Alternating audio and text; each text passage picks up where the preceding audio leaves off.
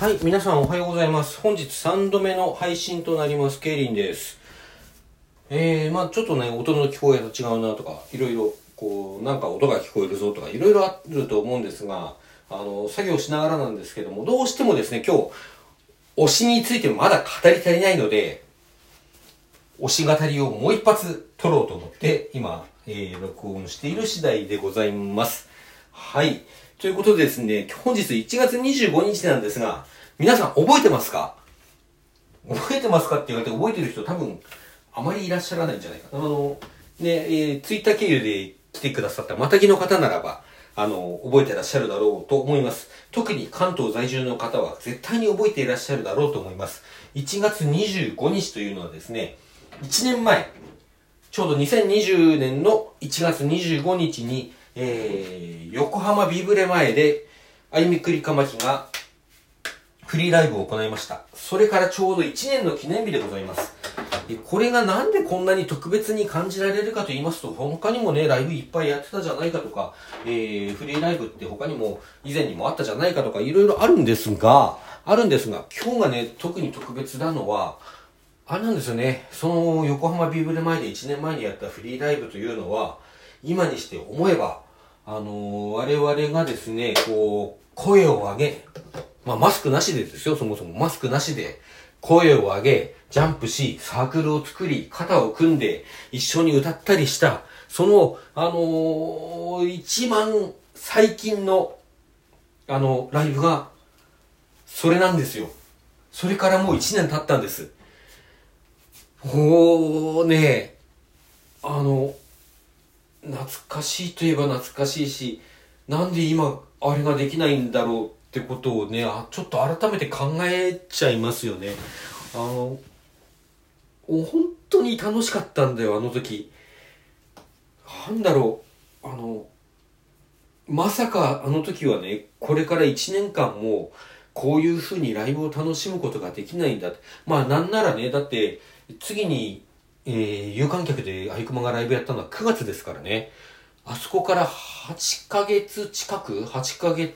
近くですよね。15日だからね。7ヶ月以上、8ヶ月近く、もう、生であゆくまに会う機会、ライブをあの見る機会というのがなかったわけですよね。あの時誰がそここまでなるって想像したかって話なんですよ。まあ、そもそも、あの、そもそもというか、そろそろね、あの、1月25日というと、コロナの話は聞こえてきてました。えっ、と、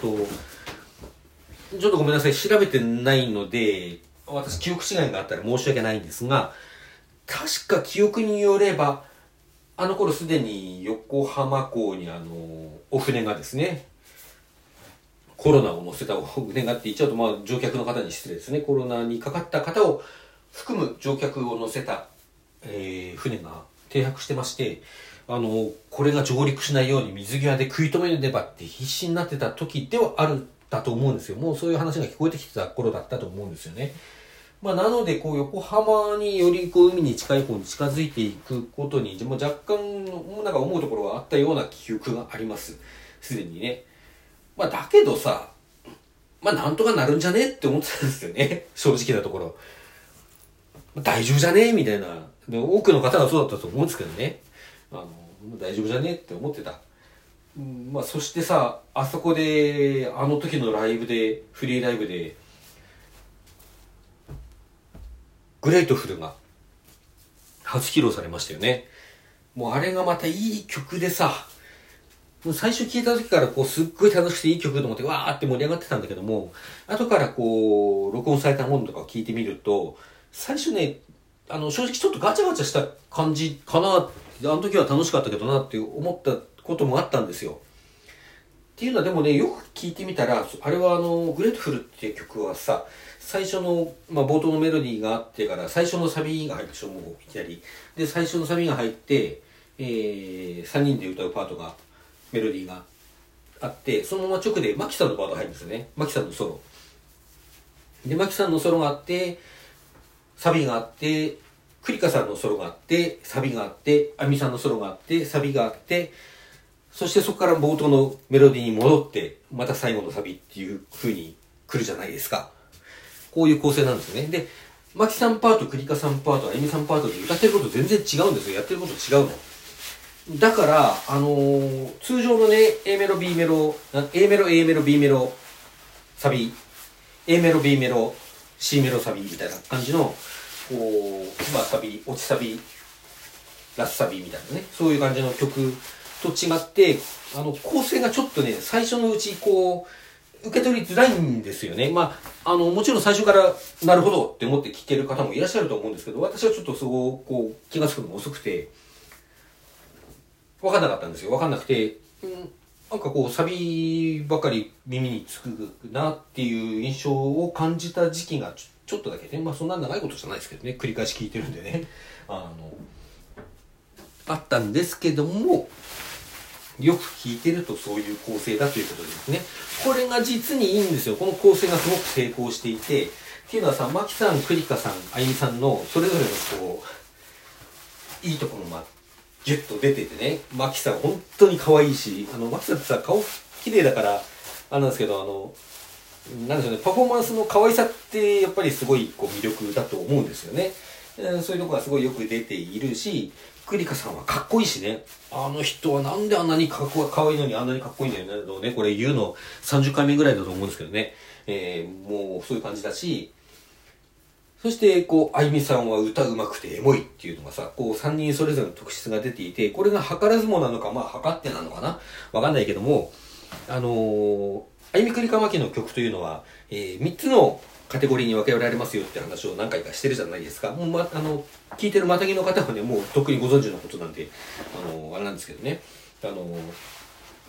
まあ、ロックな、パンキッシュな曲であるところのゴリっていうこうカテゴリーと、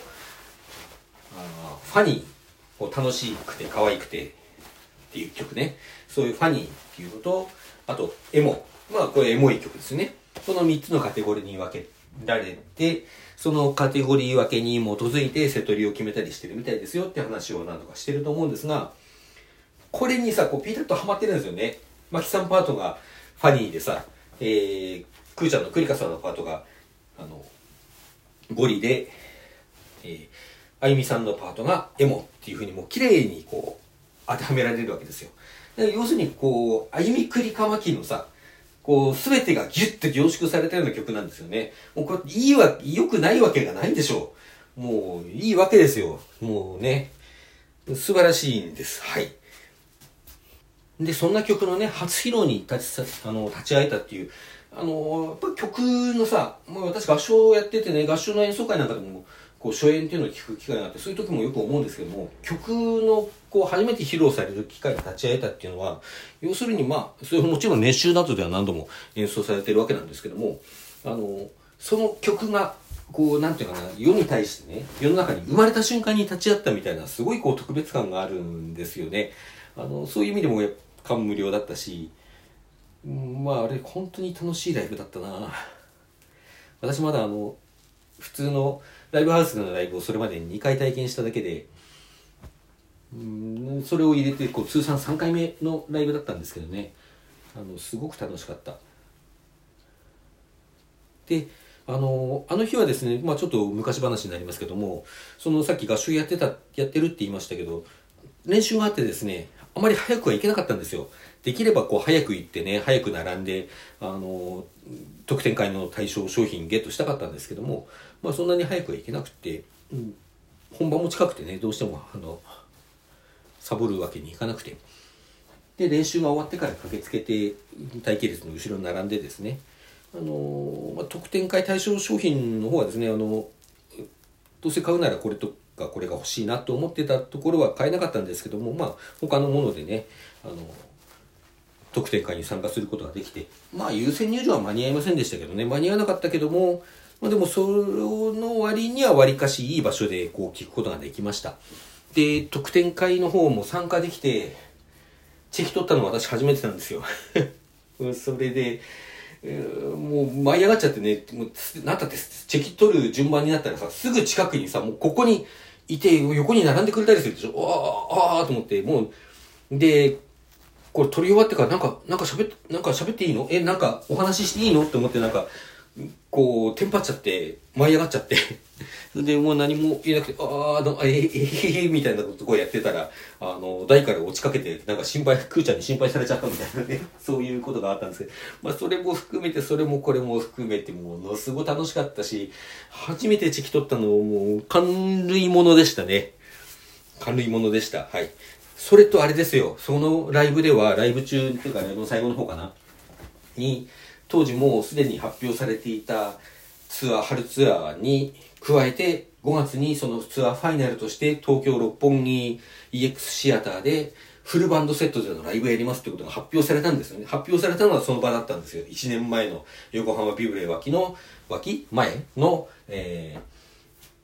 ー、フリーライブだったんですよね。もう、聞いた時もう最高潮ですよね。あの、全身全霊最高潮ですよ、まさに。えー、ほんと盛り上がってさ、もう、あの、待機している時に、待機ってあの、特典会のね、自分の順番待ってる時に、間にこう、あの、スマホ見ながら、あれ、メール、お知らせメールまだ来ないな、お知らせメール来ないなと思ったり していて、帰りの、まあ家に帰り着く直前ぐらいにね、ちょうど、あの、申し込み開始時間になったので、即座に申し込みましたよ。もうすぐ申し込んだ。まさかこんなことになるとは思ってなかったよね。本当にさっきも言ったけどさ、あの、すでにコロナの話が聞こえてきてたけど、本当にこんなことになると、あの、5月のもできないとはまだ思ってなかったし、できなくなるとは。まさかそれから1年にわたってね、こんな、66